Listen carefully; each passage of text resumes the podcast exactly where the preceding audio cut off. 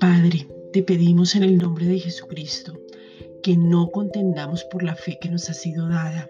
Judas 3, que no tengamos mezclas, sino que nos mantengamos en un evangelio puro, el evangelio de la gracia que es el que tiene el poder para salvación. Romanos 1.16 que alumbre los ojos del entendimiento para poder entender el poder que nos habita. Efesios 1, versículos 17 al 23.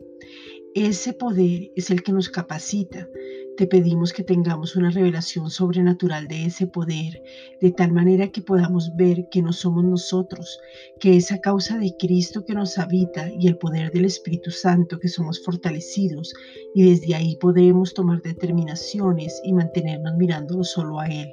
Hebreos 12, versículos 1 y 2 que podamos ver esa verdadera libertad en Cristo Jesús y que no hay ninguna condenación porque entendemos quiénes somos, Romanos 8.1, y entonces actuar coherentes a nuestra naturaleza, identidad, continuar con el propósito claro, Romanos 1.29, que seamos conscientes de lo que somos, un espíritu, que tenemos un alma y vivimos en un cuerpo, y que el mismo Dios de paz nos revele que ya somos santificados por completo, y entonces todo nuestro ser sea guardado irreprensible hasta la venida de Jesucristo.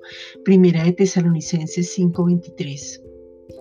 Padre, en el nombre de Jesucristo, danos sabiduría práctica para vivir en este tiempo. Santiago 1.5. Que respetemos las autoridades superiores y oremos por ellas. Judas 8. Que hablemos de acuerdo a nuestra naturaleza y no a lo que dice el mundo. Que no tengamos malicia en nuestros corazones. Santiago 1.21 pensando y hablando mal de los que están en eminencia, de lo que está ocurriendo, ni que nos veamos como jueces de todo lo que dicen, sino por el contrario, que cada circunstancia nos sirva para orar conforme a la palabra y poder pararnos en autoridad cuando veamos que es así. Gracias, Padre.